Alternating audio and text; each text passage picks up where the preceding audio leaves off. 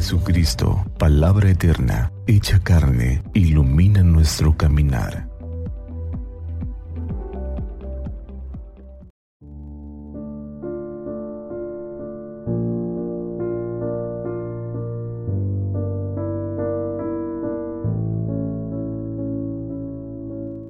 ...28 de junio... ...San Ireneo Mártir del Santo Evangelio, Mateo capítulo 8, versículos 23 al 27. En aquel tiempo subió Jesús a la barca y sus discípulos lo siguieron. De pronto se levantó un temporal tan fuerte que la barca desaparecía entre las olas. Él dormía, se acercaron los discípulos y lo despertaron gritándole, Señor, sálvanos que nos hundimos. Él les dijo, cobardes, qué poca fe. Se puso en pie, increpó los vientos y al lago y vino una gran calma. Palabra del Señor. Gloria a ti, Señor Jesús. Saludos en Cristo nuestro Señor. Hoy el Evangelio nos presenta dos dinamismos muy particulares.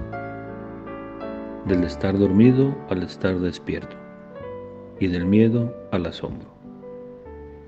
Este paso del miedo al asombro es muy similar al que sucedió el día de Pentecostés, que los discípulos también pasan del miedo a la alegría y después a la valentía. Asombrarse es abrir la puerta para que entre luz, para que entre viento nuevo, para poder y seguir aprendiendo.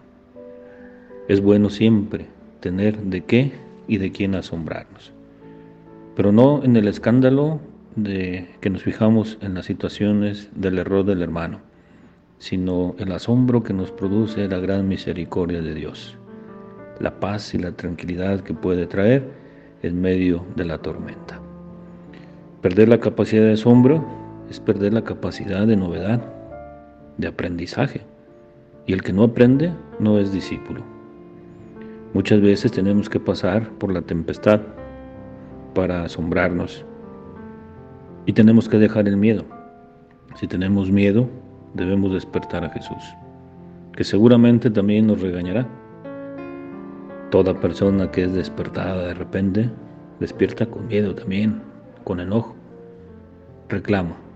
El Señor Jesús reclama la incapacidad de los discípulos, pero después de la experiencia de la paz y de la tranquilidad que comparte el Señor Jesús, los discípulos se llenan de asombro.